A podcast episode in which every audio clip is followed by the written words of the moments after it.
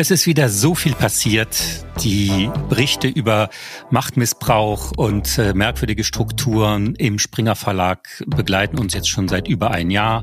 Dann gab es Bücher über das Innenleben von Springer, von Benjamin von Stuckrad-Barre noch wach und jetzt Memoiren des einzigen Chefredakteurs von der Bildzeitung Kai Diekmann.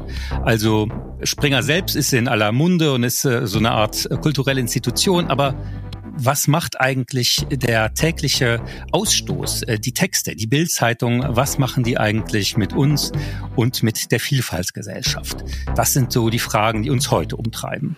Genau, es geht ja äh, um die auflagenstärkste Tageszeitung in Deutschland. Äh, und ähm, wir fragen uns, wie sie eigentlich über Menschen mit Einwanderungsgeschichte spricht. Oder auch über flüchtende Menschen.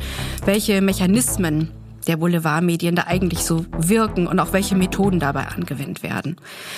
Und ähm, es geht auch um das Thema, ob Verständnis und Verständigung oder eher das Schüren von Ressentiments im Mittelpunkt stehen oder vielleicht beides gleichzeitig. Und wir fragen uns natürlich wie immer, welche konkrete Rolle das hat für den Zusammenhalt oder auch für so eine Art Auseinanderdriften in der Vielfaltsgesellschaft. Es diskutieren Nadja Sabura, Kommunikationswissenschaftlerin und Linguistin. Und der Journalist Nils Minkmar. In Quoted, der Medienpodcast der Zivis Medienstiftung und der Süddeutschen Zeitung, gefördert von der Stiftung Mercator.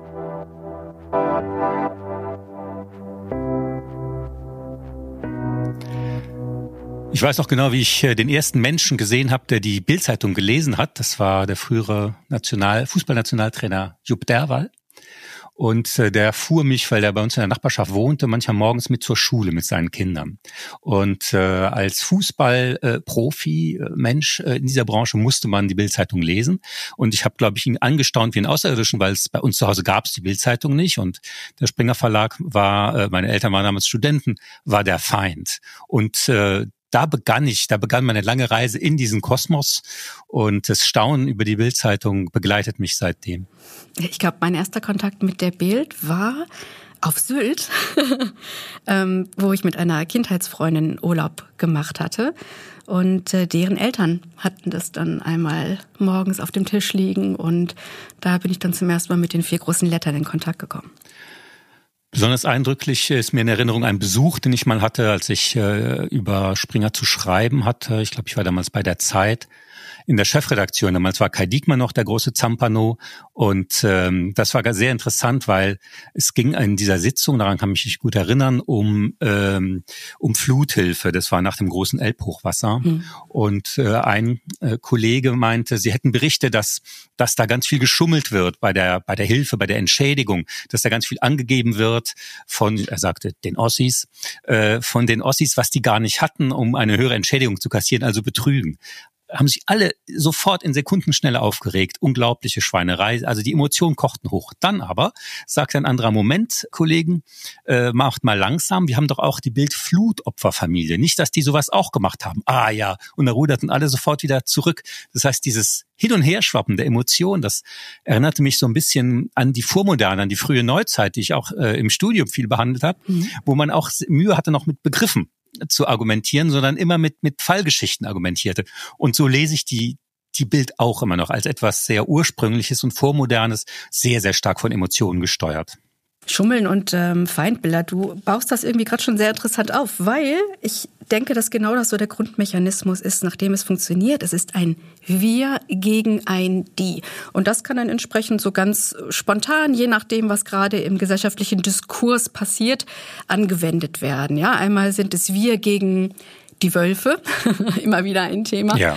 ganz gefährlich. Äh, wir gegen die Asylanten, äh, Stichwort äh, Debatte in den 90er Jahren. Wir hatten es in der letzten Podcast-Folge ähm, auch ausgeführt, welche Rolle unter anderem auch die Bild dort gespielt hat.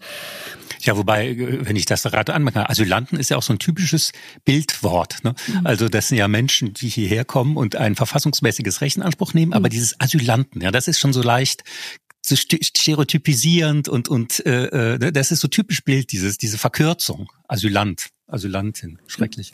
Ich habe da so zwei drei kleine Schlagzeilen mal rausgesucht, die mir in den letzten Jahren Jahrzehnten der Bild begegnet sind, äh, die ich finde recht prototypisch für diese Verkürzung stehen und aber auch für diese Ja, ich sag mal Belegung eines Wortes mit negativen Assoziationen. Also es gibt ein paar Titel, beispielsweise fast jede Minute ein neuer Asylant, die Flut steigt, wann sinkt das Boot?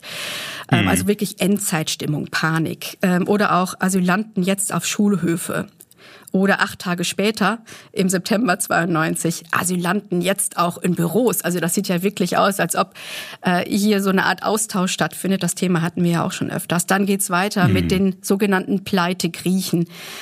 Griechenland äh, wirklich ähm, als ein sehr negatives Land äh, dargestellt worden ist, als es finanzielle Unterstützung von Europa erhalten hat.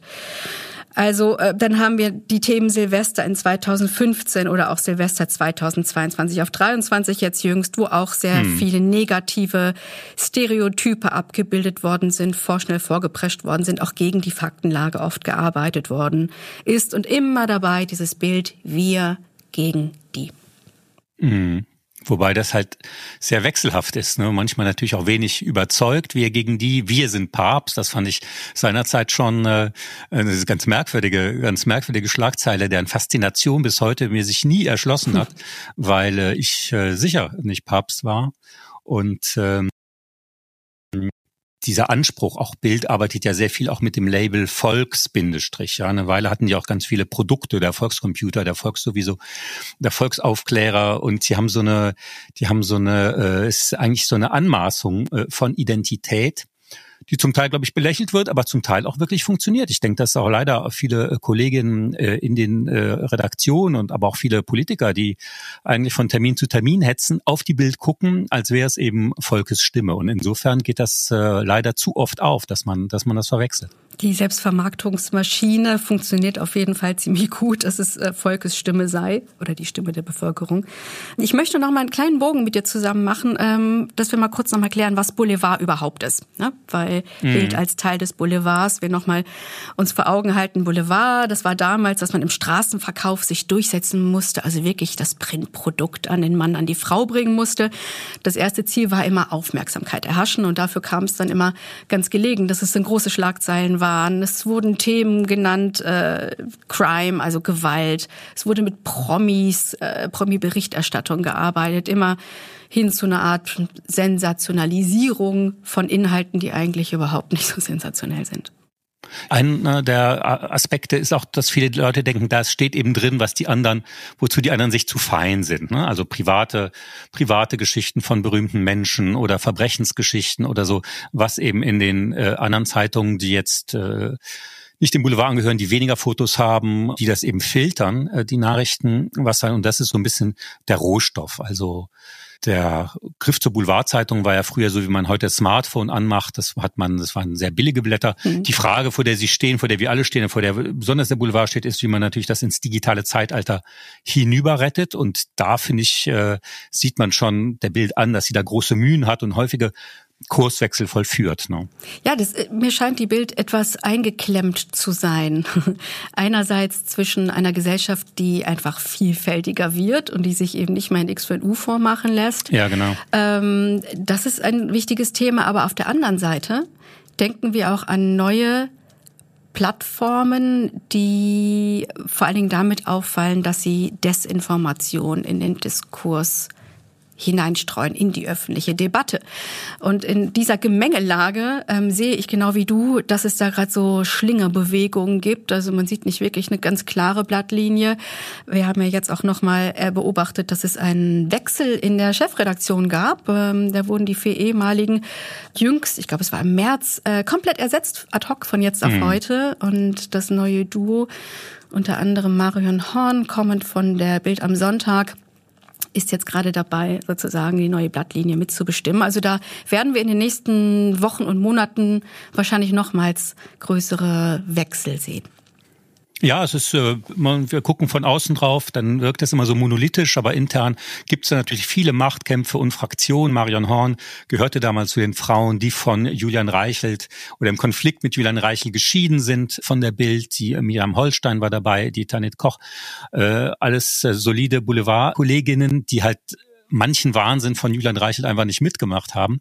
Äh, also man kann das so von außen beobachten und, äh, und man checkt das so ein bisschen wie früher die Kreml-Astrologen, wer kommt, wer geht, ja, in, in der Bild. Und es gibt in der Tat äh, gute und schlechte Phasen. Aber ich sehe das Problem genau wie du, wie du es eben angedeutet hast, dieser Anspruch, Bild, wir haben ja gerade drüber geredet, Stimme des Volkes zu sein, Stimme der Bevölkerung, ist halt unheimlich schwer durchzuhalten, weil man das dann ja auch sein muss. Und unsere Bevölkerung verändert sich so total, wird kritisch und manche greifen, sagen wir mal, zu härteren publizistischen Drogen. Die gucken dann bei Facebook oder gucken sich, gucken sich andere Anbieter an, äh, digital, denen es überhaupt nicht mehr auf die Wahrheit ankommt. Für die ist Bild äh, äh, gar nicht mehr stark genug. Und andere wenden sich natürlich mit Grausen ab über diese zusammengekloppelten und hochgejatzten äh, Einzelgeschichten, die die da jeden Tag servieren. Und äh, diese Mischung äh, stelle ich mir sehr schwierig vor. Also große Herausforderung. Ähm was wir auch sehen, ähm, wenn wir uns mal ein bisschen so die Studienlage angucken, das ist ja das, was ich immer besonders spannend finde, ist, dass Bild durchaus kritisch begleitet wird über all die Jahre. Also es gibt viel Forschung hm. zum Thema, viel Wissenschaft, die sich damit beschäftigt, welche Auswirkungen die Bild äh, tatsächlich in ihrer Art und Weise zu Bericht erstatten auslöst. Und ich habe da sehr interessante Studien gefunden. Unter anderem stellte die Fachpublikation Journalist äh, Anfang 22 die Frage, wie gefährlich ist Bild? Und da zitiere ich ganz gerne. Eine lange, unheilvolle Tradition hat bei Bild die stigmatisierende Darstellung von Menschen und Menschengruppen. Trotz der gesellschaftlichen Radikalisierung bis hin zum Rechtsterror hat Bild seine stigmatisierende Berichterstattung, die Migrantinnen wahlweise als fremd, ungebildet oder kriminell framed, fortgesetzt. Ne? Also hier steht letzten Endes, dass es eine klare Kontinuität gibt, eine klare Form von Fortsetzung der Art und Weise, wie man über die Vielfaltsgesellschaft berichtet. Außerdem gibt es noch die Mercator-Studie der Uni Mainz von 2021, die sich ganz äh, speziell damit beschäftigt, äh, wie die Berichterstattung über Geflüchtete in der Bild eigentlich ausschaut. Ähm, und die kommen zum Schluss, dass mehr als jeder zehnte Beitrag sich mit Terrorismus und Flüchtlingskriminalität beschäftigt, äh, dass da vor allen Dingen die Bild diese Themen aufgriff und dass hm. da vor allen Dingen Gewalt und Sexualverbrechen im Vergleich zur Kriminalstatistik sehr überrepräsentiert sind. Also es wird hier ein Bild geschaffen, ein aktives Bild geschaffen, ein Frame gesetzt, ähm, ein ein Verständnisrahmen, möchte ich sagen, in dem das Wort geflüchtete Menschen oder Migrations- oder Vielfaltsgesellschaft per se negativ belegt sind. Ja, also das, was man beim flüchtigen Durchblättern auch nur eines einzigen Exemplars der Bildzeitung äh, empfinden kann, dass das belegen die Studien. Das ist wirklich besonders, äh, besonders eindrücklich und ganz, ganz deutlich und zieht sich durch die ganze Geschichte dieses Blattes. Wir haben einen Gast heute, Moritz Czermak, einer der Köpfe jetzt hinter hinter der Plattform Bildblog, die sich äh, schon sehr lange mit der aufklärerisch mit der Bildzeitung beschäftigt und ähm, Autor eines Buches ohne Rücksicht auf Verluste, wie Bild mit Angst und Hass die Gesellschaft spaltet. Herzlich willkommen, Herr Czermak. Guten Tag, hallo. Herr Czermak, äh, ich glaube, Sie waren ein bisschen im Ausland unterwegs, also hatten etwas das Glück, aus der Ferne das ganze Theater äh, zu beobachten, wenn überhaupt. Und äh, wie schauen Sie jetzt auf die Bildfestspiele in diesem Jahr? Also erstmal genau, völlig richtig. Ich war die letzten Wochen ein bisschen im Ausland unterwegs und das ist nach vielen Jahren dieser Bildblog-Arbeit immer eine ganz schöne Zeit, weil man endlich mal so ein bisschen Abstand gewinnt. Ähm, ich versuche dann auch wirklich möglichst wenig reinzugucken. Ähm, ich merke dann immer recht schnell, es fehlt mir nicht so wahnsinnig. Aber trotzdem, manche Sachen waren natürlich in den vergangenen Wochen Wochen äh, nicht nicht mitzubekommen. Äh, da sind eben diese größeren Buchveröffentlichungen, Benjamin von Stuttgart-Barre und jetzt eben auch Kai Diekmann und das kriege ich dann schon mit und es ist sonst so, ähm, dadurch, dass wir uns ja auf so einer täglichen Basis mit Bild beschäftigen, wenn dann mal so eine größere Welle kommt, äh, dass andere Leute sich viel damit beschäftigen und drauf gucken, äh, dann lehne ich mich immer ganz gerne zurück und lass die erstmal machen und lass das so ein bisschen sortieren. Ich finde es immer toll, wenn, wenn, wenn andere Leute sich auch mal kritisch mit den Bildmedien auseinandersetzen. Ganz genau. Und jetzt äh, sind Sie wieder zurück und wahrscheinlich schon wieder voll im Brass und dabei, sich äh, der Bild zu widmen. Was fällt denn auf, wenn Sie sich jetzt über die langen Jahre mit, in denen Sie sich mit äh, der Bild aktiv beruflich auseinandersetzen. Was fällt Ihnen auf zur Berichterstattung der Bild über das Thema Vielfaltsgesellschaft, über Menschen mit internationaler Biografie. Mit welchen Methoden wird da maßgeblich gearbeitet? Genau, also ich bin jetzt seit ein paar Jahren schon beim Bildblog dabei. Ähm, die Hauptphase, die ich da jetzt mitgemacht habe, war die, bei der Julian Reichelt die Leitung der Bild-Chefredaktion hatte. Und äh, Kai Diekmann davor habe ich ein bisschen mitbekommen. Ähm, dann natürlich jetzt die Zeit nach Reichelt mit einer Zwischenstation Johannes Boje und jetzt eben das von Ihnen schon erwähnte neue Führungsduo. Was die aktuelle Berichterstattung angeht, habe ich das Gefühl, das Thema Ausländer, Migration, Einwanderungsgesellschaft ist momentan nicht unbedingt das Allerheißeste. Da ist eher Robert Habeck, der Heizungskeller der Deutschen, die Grünen generell. Ähm, das heißt aber nicht, dass das Thema nicht wiederkommen wird, entweder punktuell und dann auch wirklich heiß, heiß gestrickt und heiß getrieben von der Bildredaktion oder eben auch mal wieder über einen längeren Zeitraum. Aber wenn es kommt, dann hat es eben doch so gewisse Mechanismen. Und ich glaube, der entscheidende, der wirklich wichtige Grundmechanismus in der täglichen Bildberichterstattung bei diesem Thema ist der von Ihnen schon erwähnte Mechanismus wir gegen die. Also das, der Versuch einer Bildung einer kollektiven Identität. Aber genauso wichtig, glaube ich, wie äh, das Zusammenschließen nach innen ist natürlich das Abgrenzen nach außen. Also wir gegen die, wir zahlen die Luxusrenten, der Griechen Rafkes. Äh, Griechen Rafkes übrigens auch ein Zitat, das ich hier benutze und mir nicht selbst ausgedacht habe. Oder die Dieselhasser, auch das ist ein Zitat, die Dieselhasser wollen uns jetzt das Böllern verbieten. Ähm, also wir gegen die, das ist der entscheidende Mechanismus, der wird auch immer wieder gerne, gerne verwendet. Und dann sind wir eben bedroht äh, von den Griechen, von den Messermigranten, von den Wölfen und so weiter. Und da findet Bild immer wieder gute Gruppen, sei es größere, die Ausländer, die Asylbewerber, seien es kleinere Gruppen, die Roma, ähm, seien es Tiere, äh, wen man so als die labeln kann. Das ist, glaube ich, sozusagen der, der Grundmechanismus, also an die, das dann immer eben als, als Feindbild gepflegt wird.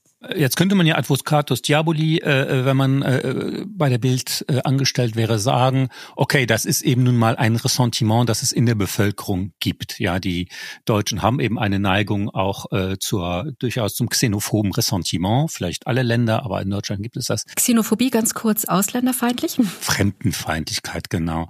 Äh, wir müssen das irgendwie äh, äh abholen und und Sachen, sonst wird es ja verschwiegen. Ne? Sonst ist es ja Erziehungsjournalismus, wenn man sagt, äh, so dürft ihr, so dürft ihr nicht empfinden. Stellt die Bild das her? Benutzt sie was, was es schon gibt, oder, oder versucht sie so einer Welle die Spitze zu nehmen? Wie, wo würden Sie da Ihre Antwort ungefähr platzieren?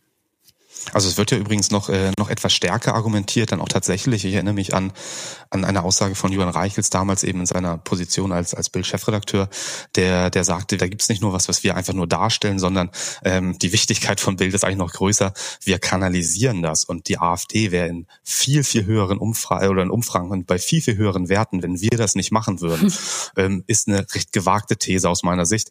Ähm, aber das, das, das stellte er eben so dar. Und ähm, Natürlich lässt sich dem nicht völlig widersprechen. Natürlich gibt es Ausländerfeindlichkeit in Deutschland und auch eine sehr große Ausländerfeindlichkeit, glaube ich. Ähm, und natürlich gibt es auch Fälle von kriminellen Ausländern. Das steht ja auch außer Frage. Aber natürlich ist es auch so, dass diese geballte Berichterstattung, das Herauspicken von Einzelfällen und dann entweder einfach in der Masse dieser Fälle und damit auch eine über proportionale Darstellung in der Bildberichterstattung oder eben auch durch gewisse sprachliche Kniffe, dass es dann eben nicht nur äh, der eine Roma ist, der da irgendwie betrogen hat, sondern es ist halt die Masche der Roma. Ja, also gleich die Pluralzahl und so weiter.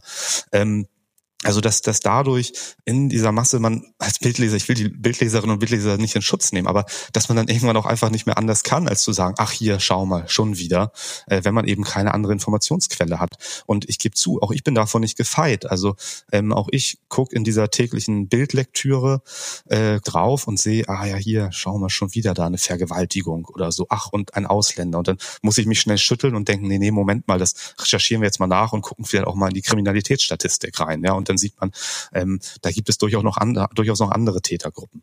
Ähm, also ich glaube, es gibt da natürlich einen gewissen Kern, keine Frage, aber ich glaube, die Art und Weise, wie Bild das nutzt, führt halt einfach zu einem großen Zerrbild. Mir geht es ganz genauso. Ich habe jetzt in der Vorbereitung auf diese Folge ähm, recht viel Bild gelesen und hatte auch den Eindruck, man muss sich tatsächlich schütteln und ähm, wird das gar nicht so richtig los. Es geht so subkutan, also unter die Haut, ne? dass es so viele Beispiele sind, die da pars pro toto herangezogen werden. Heißt, äh, man nimmt einen Einzelfall und stilisiert ihn zu einem allgemein gültigen Mechanismus. Und äh, das ist auch noch etwas, was wir als Deutsche, wie auch immer man dieses Wort Deutsche wirklich fassen und formulieren und abgrenzen möchte, äh, erdulden müssen. Auch dann kommen immer so Worte wie Irrsinn oder Wahn, als ob wirklich auch alle, gerade so das von denen bekämpfte sogenannte Establishment, also alle Institutionen, die unser Zusammenleben äh, ermöglichen und absichern, äh, wirklich vollkommen von Sinnen sind. Als ob wir in einer Welt des Chaos leben. Und äh, so ging es auch mir ähm, in, in der Vorbereitung, äh, dass es gar nicht so leicht ist, sich dem zu entziehen. Es hat auch eine gewisse Sogwirkung, kann ich mir vorstellen. Die Frage, die sich für mich stellt, ist, welche Logik verbirgt sich hinter all dem? Also es gibt ja gewisse Veränderungsbewegungen. Mal äh, gibt es Willkommensbewegungen, wir helfen Kampagne der Bild, wir hatten es gerade schon kurz. Ähm, dann wird wieder wirklich ganz viel Ressentiment ausgeschüttet und Menschen werden damit auch aktiv in Gefahr gebracht aufgrund dieser Stereotypen. Ähm, welcher Logik folgt das Ganze? Warum macht die Bild das? Also ich erinnere mich, dass der Springer Verlag in so einer Art Werbebroschüre für potenzielle Anzeigenkunden, da hat der Bild mal als Seismograph der deutschen Befindlichkeit äh, beschrieben. Und ähm, ich finde eine, eine, interessante, eine interessante Selbstbeschreibung, ähm, die, glaube ich, schon auch was darüber verrät, wie Bildgeschichten eigentlich irgendwie zustande kommen. Also ich habe eigentlich immer das Gefühl, die Bildredaktion hat eigentlich so eine Art, so eine Selbstverständnis, ähm, dass die Themen und eine Agenda setzen wollen, über die diskutiert wird.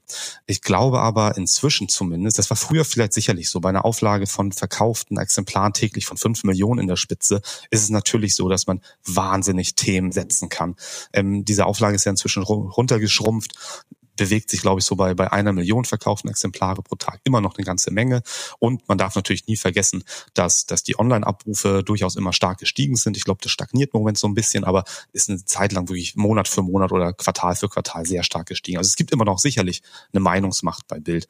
Ähm, nichtsdestotrotz ist es, glaube ich, so, dass die Bildredaktion ganz häufig drauf guckt, wie reagiert ich zitiere es jetzt mal, die Bevölkerung, das Volk auf bestimmte Vorgänge. Und ähm, da ist es manchmal, glaube ich, für die ganz hilfreich, wenn schon so andere, noch rechtere Portale äh, da schon mal was, was irgendwie berichtet haben in deren eigenen hetzerischen Art und Weise. Und man sieht, das geht bei Social Media durch die Decke, dann ist es, glaube ich, relativ klar, dass die Bildredaktion darauf aufspringt, was dann meistens ja auch durch diese durch diesen Multiplikationsfaktor, den Bild hat, erst so zum, zum richtigen Shitstorm führt und wo es dann für Institutionen, sei es eine Kita, die ein Schweinefleisch verbieten will angeblich oder äh, sei es ein Schwimmverein, der jetzt irgendwie ähm, Burkinis zulässt oder was auch immer, wo die dann wirklich richtig unter die Räder geraten. Vorher war es irgendwie ein paar Kommentare, aber dann geht's richtig los, wenn die Bild mit einsteigt. So achtet Bild, glaube ich, als, als Art Seismograph darauf, äh, wie könnte das bei unserer Leserschaft ankommen. Und ich erinnere mich, vor gar nicht allzu langer Zeit gab es ja diese diese, diesen, diesen Messerangriff, der auch tödlich endete, in einer Regionalbahn in Schleswig-Holstein. Wenn ich mich richtig erinnere, ähm, der, der Täter, ja, Tatverdächtiger, das muss man glaube ich nicht mehr sagen. Ich glaube, es war der Täter. Inzwischen tatsächlich steht das fest. Ähm, äh, ich glaube, ich palästinensischer äh, Hintergrund. Und auf einmal war es tagelang ploppten Berichte bei Bild, auch bei anderen Medien, aber vor allem auch bei, auch bei Bild, ähm, über, über Messerangriffe von ausländischen Tatverdächtigen oder Tätern auf. Aktuell nicht mehr die Rede davon. Interessiert offenbar nicht mehr. Ich bin mir relativ sicher, es gibt immer noch Messerangriffe und auch Messerangriffe äh, von, von ausländischen Tätern, ist aber momentan einfach nicht so das Thema. Und so wird dann einfach ein Thema wirklich hochgekocht, heiß gekocht und da bleibt man ein paar Tage drauf und dann zieht die Karawane eben weiter zum nächsten Thema. Das heißt alles nur für den Abverkauf, um Umsatzerlöse zu generieren. Ich glaube schon. Wir, wir fragen uns in der täglichen Bitblock-Arbeit ganz oft, warum. Also warum machen die jetzt gerade dieses Thema und warum mit dem Spin und warum nicht? Und dann fragen wir auch gerne mal bei der Redaktion nach und auch gerade für das Buch haben mein Kollege Mats Schönauer und ich ähm, ganz viele Warum-Fragen gestellt an die offizielle Pressestelle, an Julian Reichelt, der damals noch im Amt war. Wir haben leider keinerlei Antwort bekommen. Am Ende komme ich immer nur auf die eigentlich recht einfache Antwort. Die sehen, das klickt gut, das wird wahnsinnig kommentiert. Das verkauft vielleicht auch ein paar Blätter am Kiosk. Das machen wir mal, weil der wirtschaftliche Erfolg dann doch noch immer am wichtigsten ist. Nun gibt es, wenn man sich natürlich auf diese Art von Medien drauf guckt, auch die Möglichkeit zu sagen, die Bild ist noch nicht so schlimm wie Fox News oder wie die britischen Boulevardblätter. Also das Argument, äh, finde ich, müsste man auch noch mal kurz diskutieren.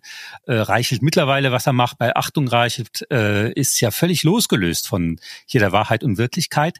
Und die Bildzeitung, das kann man auch den Memoiren von Kai Diekmann auch entnehmen und achtet schon darauf, auf Kritik. Also die sind schon empfindlich, das, was Bildblock macht, das, was die Studien sagen und so, das hören die nicht so gerne. Da sind die schon aber andere natürlich wie, wie USA wie Fox News oder die britischen Boulevardblätter, denen ist das komplett egal, was andere sagen. Die sind auf einem ganz anderen Planeten unterwegs. Also insofern hadere ich manche. Ich denke, halb sind sie noch bei uns, halb sind sie in ihrer Welt. Ähm, es schwankt so. Ja. Das ist vielleicht alles eine Frage der Perspektive, weil nicht so schlimm für wen nicht so schlimm. Wir machen jetzt mal einen Perspektivwechsel. Wir reden jetzt die ganze Zeit über die Bild- und die Produktionsbedingungen. Und wir haben noch nicht über die Menschen gesprochen, die aufgrund der Bildberichterstattung, aufgrund der Stereotypen, aufgrund der aufgeblasenen Geschichten ähm, tatsächlich relevante Ängste, ernstzunehmende Ängste um ihre Sicherheit haben und auch um ihr Leben. In vielen Fällen ist die Bild aggressiv, sie ist persönlich diffamierend, also da geht es auf Einzelpersonen. Sie verletzen die Privatsphäre, und äh, da werden einfach große Ängste geschürt und Feindbilder richtig kreiert, möchte ich sagen. Und ähm, das ist gefährlich. Und zwar nicht für alle Gruppen unserer Gesellschaft gleich gefährlich. Also das heißt nochmal, nicht so schlimm für wen, ist, glaube ich, eine ganz zentrale Frage, die wir uns stellen müssen. Ja, stimme ich, stimme ich völlig zu. Ähm, und ich gebe auch gerne zu, ich, ich bin ja auch ähm, als sozusagen Bildbeobachter, ja, äh, gucke ich ja in einem doppelten Sinne, auch gerade bei dem Thema, um das es bei Ihnen hier im Podcast geht, ähm, blicke ich sozusagen doppelt von außen drauf. Also einmal sitze ich nicht in der Redaktion, sondern beobachte, was die so machen. Aber das Zweite ist natürlich, ich mag zwar einen, einen österreichischen zweiten Pass haben, aber äh, die Österreicherinnen und Österreicher haben viele Probleme, aber äh, die, die Diffamierung in, der, in den Bildmedien gehört nun wahrlich nicht dazu. Ähm, deswegen kann ich mir teilweise auch wirklich äh, nur, nur vage vorstellen, was es bedeutet für Menschen mit einem Migrationshintergrund, für Asylsuchende oder wie auch immer, wenn die kollektiv als Mörder, Vergewaltiger, äh, Leistungserschleicher oder was auch faul als faule Hartz-IV oder Bürgergeldempfänger dargestellt werden.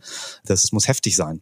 Da ist auch tatsächlich ist immer wieder sehr hilfreich, wenn dann Betroffene sich wirklich mal konkret dazu äußern, was diese Form der Berichterstattung entweder mit ihnen macht, ähm, gefühlsmäßig oder vielleicht auch teilweise in ganz konkreten Vorgängen. Also ich erinnere mich, äh, diese große Anti-Griechenland-Kampagne, die ja so 13, 14, 15 dann auch vor allem äh, lief. Also ich habe mir das nochmal rausgesucht, am, am 26. Februar 2015, große Seite 2 bei Bild, Nein komplett über die Seite 2 gedruckt und dann darunter keine weiteren Milliarden für die gierigen Griechen.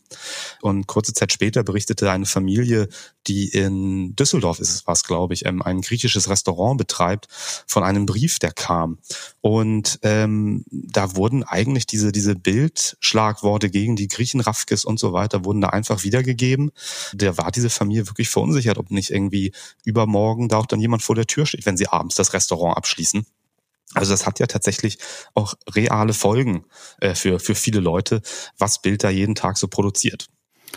Absolut. Ich bin immer dafür, auch da sich an den Presserat nochmal zu wenden. Ich weiß, dass das die auch diese Rügen des Presserats, äh, Bild hat die meisten Rügen überhaupt von den deutschen Medien kassieren müssen, äh, dass wir immer noch solche Kontrollinstanzen haben und äh, uns äh, auch dagegen auch immer wieder öffentlich äh, wenden müssen. Das ist ganz wichtig im Umgang mit der Bildzeitung, dass man ein Gegengift parat hat. Ja.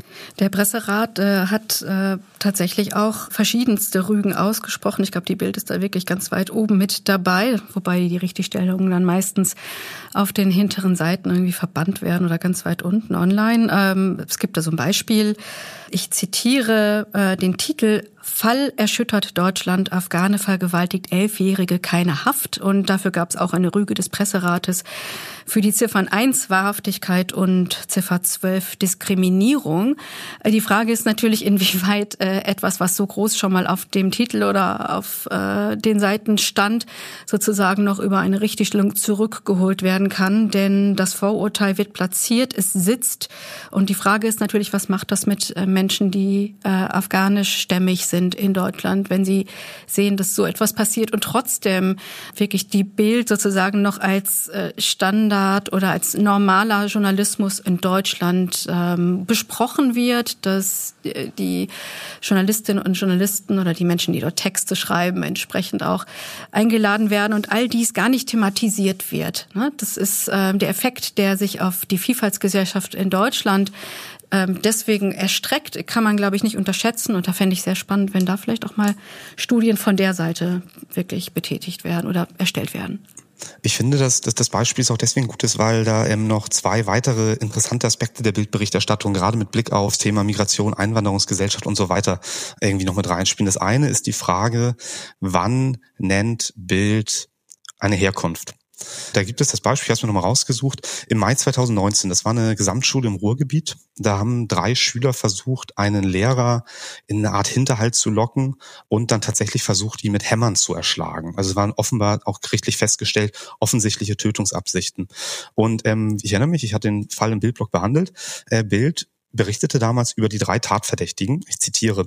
Ähm, seit mehr als einer Woche ermittelt die Polizei gegen Serkan, einen Mitschüler und einen Bekannten.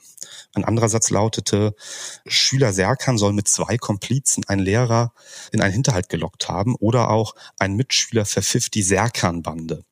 Ähm, also ich muss es jetzt nicht herausarbeiten. Es gibt eine offensichtliche Fixierung auf einen Namen und die beiden anderen werden tatsächlich überhaupt nicht genannt. Und ein Jahr später, ähm, Gerichtsurteil, da verrät Bild auch auf einmal die beiden anderen Namen und die lauten Adrian und Maximilian.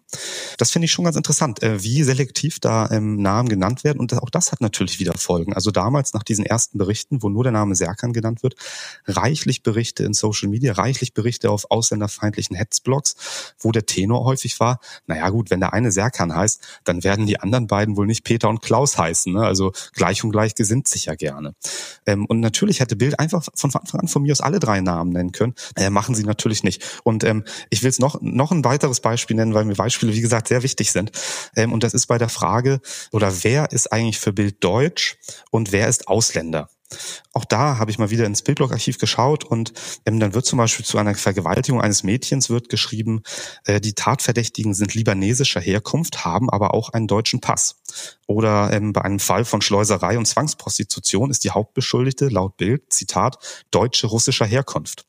Und dann gibt es eben Gegenbeispiele. Also dann, dann gewinnt ein, ein junger Mann, ein Profi-Gamer, gewinnt bei einem großen E-Sport-Turnier 10 Millionen US-Dollar Preisgeld und die Überschrift lautet, Deutscher gewinnt weltgrößtes E-Sports-Turnier. Das ist, laut Bildlogik, normalerweise ein Deutscher iranischer Herkunft, spielt aber dann auf einmal gar keine Rolle. Also wenn, wenn die Ausländer gewinnen, ich meine, ich glaube, das ist eigentlich das, was ich jetzt mit vielen Worten beschrieben habe, was Mesut Özil schon mal sehr kurz gesagt hat. Äh, wenn er Tore schießt, ist er Deutscher und wenn, wenn Deutschland verliert, ist er eben der Türke. Ähm, das ist es eben auch einfach bei Bild. Gewinnertypen, das sind welche von uns und die Mörder und Vergewaltiger, das sind eben die, äh, vor denen wir Angst haben müssen. Vielen Dank, Herr Czermak. Ich empfehle nochmal sehr die Lektüre des Bildblogs.de und Ihres Buches, das wirklich unheimlich erhellend ist und unheimlich, äh, Ihre Arbeit ist da total wichtig und Sie machen das, finde ich, auch immer mit einem sehr guten, wachen Geist und auch immer mit viel Humor.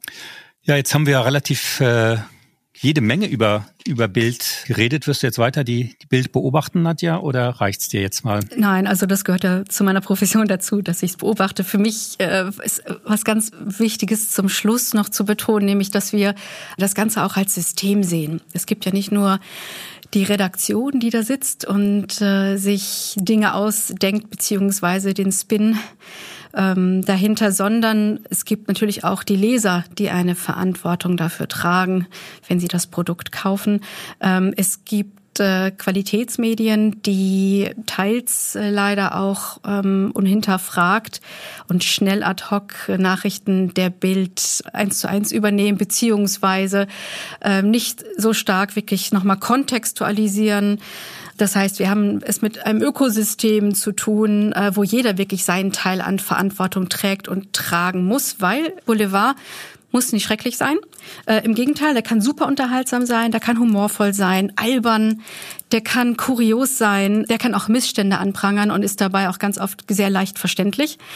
Aber es kommt wirklich immer darauf an, äh, mit äh, welcher Strategie das Ganze verbunden ist und ob wirklich Feindbilder aufgebaut werden oder nicht. Hm, man muss immer gucken auf die Zusammenhänge zwischen der äh, Bildzeitung und der Politik. Und äh, wo wird's da eng, wo bilden sich Allianzen, wie ist das Verhältnis zur AfD? Das ist so mein Hauptfokus und meine, Haupt, meine Hauptsorge, dass da so eine Koalition, eine unselige rechte Koalition entsteht. Hm. Aber dieses Thema wird uns noch beschäftigen. Und äh, wir sehen uns wieder, machen eine kleine Pause und hören uns wieder im Sommer, im Juli. Ganz genau. In Quoted, der Medienpodcast der Zivis Medienstiftung und der Süddeutschen Zeitung, gefördert von der Stiftung Mercator. Wer weiß, was bis dahin wieder passiert ist.